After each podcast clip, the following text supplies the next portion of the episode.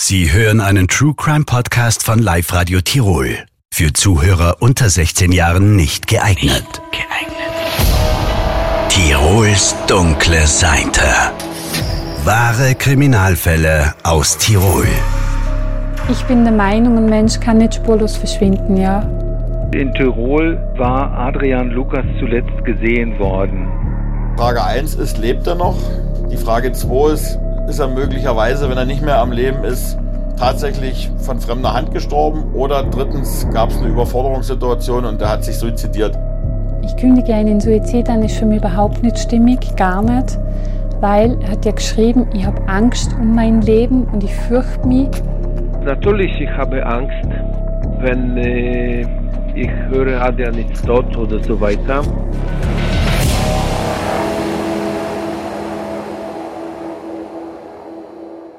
Wo ist Adrian Lukas? Im Jahr 2017 verschwindet ein Mann aus Deutschland spurlos von einer Baustelle in St. Anton in Tirol. Das ist soweit nicht ungewöhnlich. Ein kurzer Blick auf die Statistik zeigt, jedes Jahr werden in Österreich rund 10.000 Menschen als vermisst gemeldet. Acht von zehn tauchen aber schon nach einer Woche wieder auf. 95 Prozent der Fälle sind nach spätestens einem Monat geklärt. Der Fall Adrian Lukas ist jedoch anders. Er zählt zu den 0,1 Prozent der Fälle, die die ungelöst bleiben über Jahre. Und nicht nur das, im Fall Adrian Lukas gibt es zudem viele Ungereimtheiten, viele offene Fragen und auch viele mysteriöse Zusammenhänge, die die Ermittler bis heute vor ein Rätsel stellen. Mein Name ist Philipp Kranbacher, ich bin Redakteur bei Live Radio Tirol und in diesem Podcast wollen wir alle Informationen zum Verschwinden von Adrian Lukas noch einmal zusammenfassen. Wir hören zum ersten Mal den Vater von Adrian sprechen, Richard Lukas, in einem exklusiven Interview. Ich habe so eine Hoffnung, ich, ich halte diese Hoffnung, dass er noch leben. Wir sprechen mit Klaus Meffert, dem Rechtsanwalt, der die Familie Lukas vertritt. Also nach meinem Dafürhalten ist äh, der Verschwundene tatsächlich einem Gewaltverbrechen zum Opfer gefallen, weil alle anderen Varianten machen für mich keinen Sinn. Die freie Journalistin Heike Lampert aus Vorarlberg hat sich über Jahre hinweg sehr intensiv mit dem vermissten Fall Adrian Lukas beschäftigt. Auch sie gibt uns Einblicke, was ihre Recherchen ergeben haben und wie sie der Fall auch persönlich betroffen macht. Es macht mich traurig.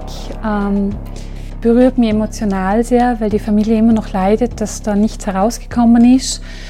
Ähm, und es ist ein Teil Unverständnis, ein Teil Wut. Und wir sprechen auch mit Sebastian Mathieu. Er ist Staatsanwalt in Görlitz, dem Wohnort von Adrian Lukas in Deutschland nahe der polnischen Grenze. Er begleitet diesen Fall ebenfalls, wenn auch nur aus der Ferne, wie er im Live-Radio-Interview sagt die Kollegen in Österreich, die ermittelt haben, haben uns äh, an den Ermittlungsergebnissen immer beteiligt. Also insofern ein ständiger Informationsaustausch ist gewährleistet gewesen. Allerdings sind die Möglichkeiten hier von uns aus in größerem Stile zu ermitteln A beschränkt und B, wie gesagt, auch gar nicht geboten, wenn denn das entsprechende Ermittlungsverfahren in Österreich geführt ist. In Görlitz hat die Staatsanwaltschaft übrigens erst kürzlich einen Sachverständigen damit beauftragt, ein Gutachten zu erstellen. Darin sollten die SMS-Nachrichten und auch die Anrufe von Adrian Lukas analysiert werden, um so mögliche Rückschlüsse auf seinen psychischen Gesundheitszustand zu erhalten. Das Ergebnis liegt jetzt ganz aktuell vor und könnte den Fall womöglich in einem völlig neuen Licht erscheinen lassen. Es gibt noch kein schriftliches Gutachten. Mir ist die Akte jetzt zurückgeschickt worden Mitte Dezember 2023, aber der Sachverständige hatte mich angerufen und hatte mir mitgeteilt, was seine vorläufigen Schlüsse sind. Und das schriftliche Gutachten, wie gesagt, erwarte ich bis Mitte Januar. Was genau der Sachverständige in diesem Gutachten sagt, das hören wir später noch im Detail. Zu Beginn wollen wir aber ein paar Jahre zurückgehen und die Ereignisse vor dem Verschwinden von Adrian Lukas noch einmal zusammenfassen. September 2017, die Tage vor dem Verschwinden. Warum Adrian überhaupt nach St. Anton gekommen war, hatte berufliche Gründe. Sein Vater Richard hat ihm einen Aushilfsjob vermittelt auf einer großen Hotelbaustelle im Zentrum von St. Anton. Dort sollte Adrian einem Bekannten des Vaters bei Installationsarbeiten behilflich sein. Diesen Bekannten hat Adrian bei Telefonaten mit seiner Familie oder in SMS immer als Meister bezeichnet. Die Polizei bzw. die Staatsanwaltschaft in Görlitz sprechen vom Auftraggeber. Am 15. September 2017 treffen Adrian und der Auftraggeber zum ersten Mal aufeinander im Büro von Adrians Vater. Dort werden letzte Details besprochen. Fünf Tage später, am 20. September, fahren die beiden um kurz nach 7 Uhr früh los, knapp 800 Kilometer von Görlitz bis nach St. Anton. Die ersten Tage verlaufen recht unauffällig. Adrian und der Auftraggeber arbeiten von 6 Uhr früh bis 20 Uhr am Abend. Danach essen sie gemeinsam zu Abend Abend und trinken noch ein Feierabendbier. Später geht jeder in seinem eigenen Hotelzimmer schlafen. So zumindest beschreibt es der Auftraggeber bei einer späteren Befragung durch die Polizei. Aus Telefongesprächen und auch dem SMS-Verlauf von Adrian lässt sich jedoch auch ein anderes Bild zeichnen. Immer wieder verschickt Adrian kryptische Nachrichten. Das ist keine richtige Arbeit hier. Der Meister ist nicht in Ordnung. Die wollen mich am Montag hier wegbringen. Wenn ihr mich am Sonntag nicht holt, bin ich tot. Der Meister ist ein Faschist. Es gibt hier drei Männer, die mich wegbringen sollen. Der Meister ist ein Arschloch und böse.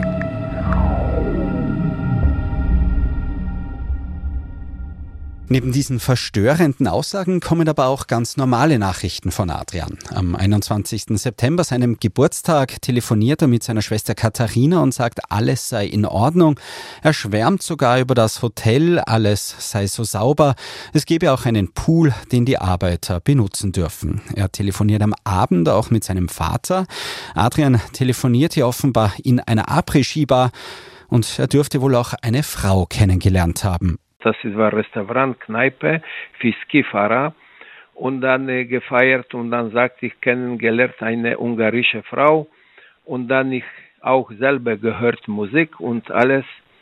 Und dann er sagt ich muss jetzt unterbrechen weil das ist äh, die warten auf mich und so weiter Adrian schildert also zwei unterschiedliche Versionen von seiner Zeit in St. Anton. Einerseits spricht er zwei Tage nach seinem Geburtstag von Faschisten, die ihn töten wollen. Die will mich äh, umbringen, die will mich Entführung machen und so weiter. Andererseits postet er auf seiner Facebook-Seite, das Wetter in St. Anton sei schön. Er schreibt banale SMS, dass er gerade frühstücke oder dass er auf der Baustelle sei. Am 24. September, einen Tag vor dem Verschwinden, telefoniert Adrian noch einmal mit seiner Schwester. Der Meister soll zu ihm gesagt haben, am Montag warte eine Überraschung auf ihn und er könne auch nicht weglaufen, weil hier überall Berge seien. Und er sagt erneut, dass der Meister ein böser Faschist sei. Irritierende Informationen, die nur einen Tag später noch verstörender erscheinen.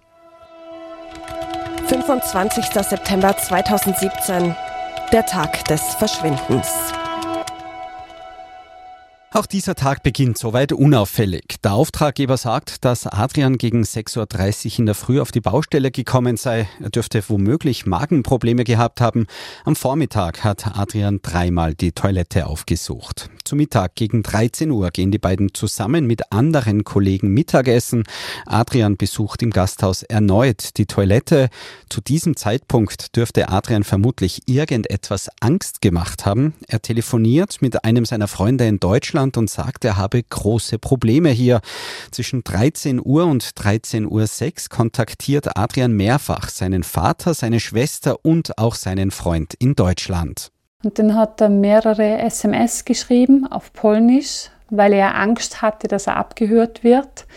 In diesen SMS hat er meiner Meinung nach sehr klar geschrieben, dass ähm, er Angst um sein Leben hat, dass er sich fürchtet, dass was passiert im Minutentakt verschickt er SMS, vermutlich von der Toilette des Gasthauses aus. Die Polizei erstellt einen sogenannten Zeitstrahl mit einer Chronologie der letzten Nachrichten, bevor Adrian verschwindet. Diese Chronologie wollen wir an dieser Stelle erneut zusammenfassen. 13.01 Uhr SMS an einen Freund. Mit mir ist es schon zu Ende. 13.02 Uhr. Sie wollen mich töten. Ebenfalls 13.02 Uhr SMS an den Vater. Richard, ruf an bei diesem Mann. Frag, wann wir zurückkommen. Die wollen mich umbringen. 13.03 Uhr. Ich weiß nicht, ob ich heute überlebe. Und sofort danach? Das war deine Schuld. Nicht vergessen, dass ich wegen dir mit diesem Mann gefahren bin. 13.05 Uhr.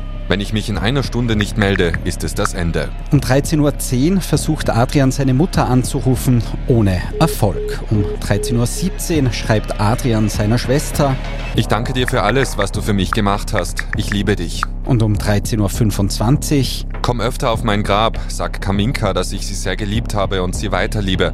Sie soll auf meine Beerdigung kommen. Außerdem spricht Adrian gegen 13.40 Uhr mit seiner Schwester. Laut Protokoll soll er damals gesagt haben, er sei auf der Toilette und habe Bauchschmerzen. Man würde sich auf ihn vorbereiten, man wolle ihn ertränken. Gegen 13.45 Uhr verlässt Adrian die Baustelle. Um 14 Uhr verliert sich auch das Mobilfunksignal. Seither fehlt von Adrian jede Spur.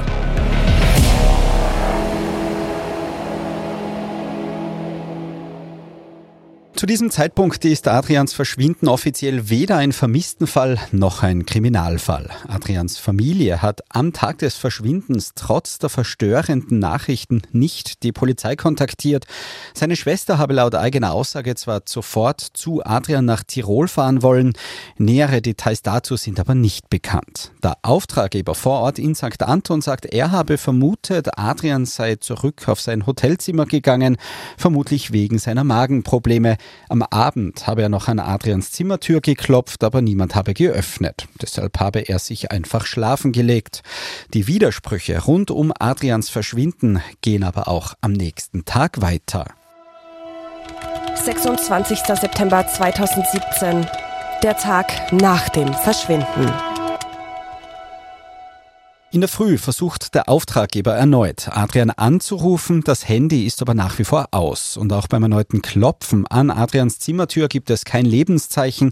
17 Stunden nach Adrians Verschwinden ruft der Auftraggeber erstmals Adrians Vater an, um sich zu erkundigen, ob er womöglich etwas von seinem Sohn gehört habe. Und dann 17 Stunden später, dieser Meister, ich mich angerufen. Ich sage, was ist denn los?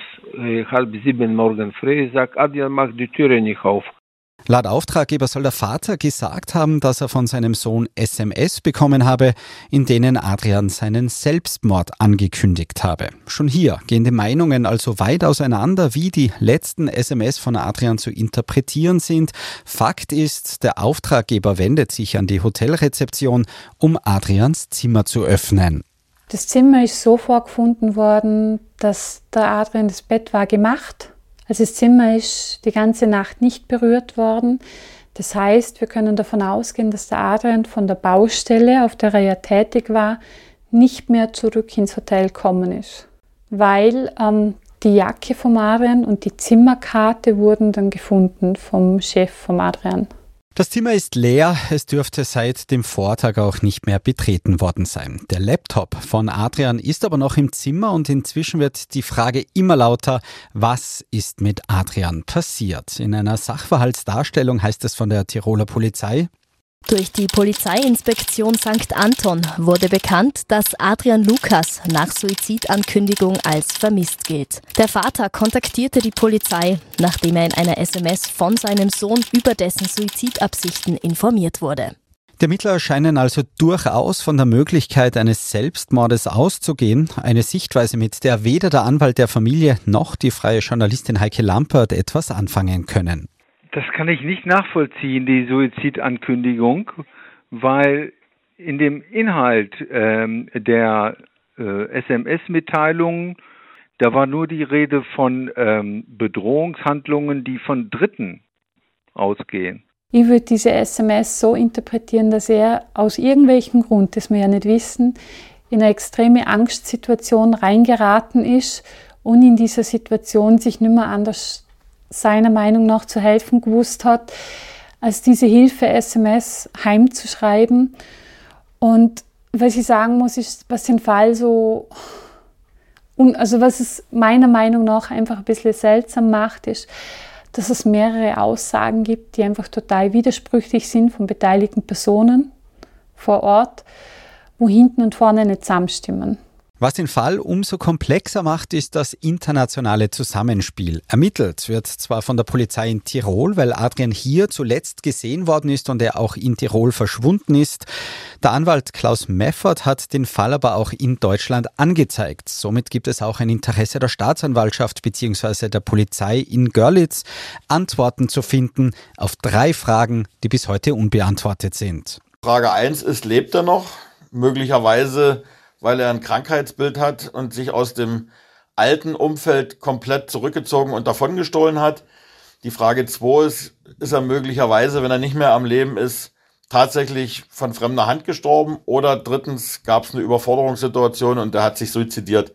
Vor diesem Hintergrund haben sich die Ermittler auch näher mit dem psychischen Gesundheitszustand von Adrian beschäftigt. Sie haben dabei herausgefunden, dass Adrian in der Vergangenheit bereits in der psychiatrischen Abteilung des städtischen Klinikums Görlitz behandelt worden ist, aber nicht wegen Wahnvorstellungen, sondern wegen einer Zwangssymptomatik, einer Art Wasch- und Reinigungszwang. Dazu kommt eine Zeugenaussage eines Freundes von Adrian. Demnach soll er immer sehr viel gesprochen und auch zu Übertreibungen und Spinnereien geneigt haben haben. Rechtsanwalt Klaus Meffert beschreibt Adrian folgendermaßen. Also ich würde ihn so beschreiben, dass es ein zurückhaltender Mann ist, der allerdings auch leicht zu beeinflussen ist wie genau tickt Adrian Lukas? Wie sind seine Nachrichten zu interpretieren? Um hier fundierte Informationen zu erhalten, hat die Staatsanwaltschaft in Görlitz einen forensisch-psychiatrischen Sachverständigen beauftragt, ein Gutachten zu erstellen und Adrians gesammelte Kommunikation der letzten Jahre zu analysieren. Dieser Sachverständige meinte, es gäbe sich deutliche Hinweise auf eine Erkrankung aus dem schizophrenen Formkreis, zurückreichend bis ins Jahr 2013 und insofern wäre es, wenn es denn so ist und diese Krankheit da ausgebrochen sei, durchaus möglich, dass der Verschwundene aus seinem alten Leben geflüchtet sein könnte und sich ein neues Leben aufgebaut hat.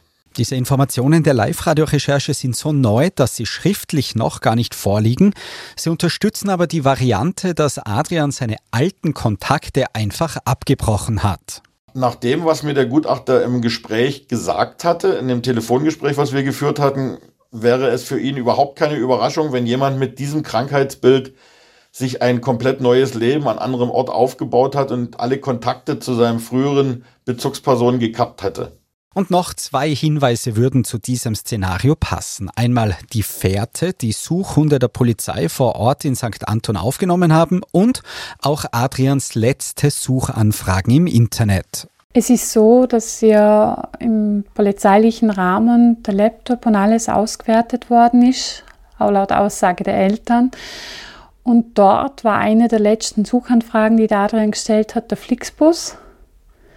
Und interessant ist, dass die Hundespur, die hat aber mehr Hunde losgeschickt, um ihn zu suchen. Die haben bei der Bushaltestelle gehalten vor dem Hotel. Und ich habe in Erfahrung gebracht, dass der Flixbus damals von dieser Bushaltestelle weg auch gefahren ist. Es gibt aber auch viele Hinweise, die gegen die Theorie sprechen, dass Adrian freiwillig verschwunden ist. In der nächsten Folge dieser Podcast-Reihe geht es um die Frage, warum Adrians Laptop noch einmal eingeschaltet worden ist, und zwar nachdem Adrian verschwunden ist. Und es geht auch um die mysteriöse Frage, warum Adrians Mutter Jahre nach seinem Verschwinden einen Anruf bekommen hat aus Polen von der Handynummer ihres vermissten Sohnes. Tirols dunkle Seite. Ein Podcast von Live Radio Tirol.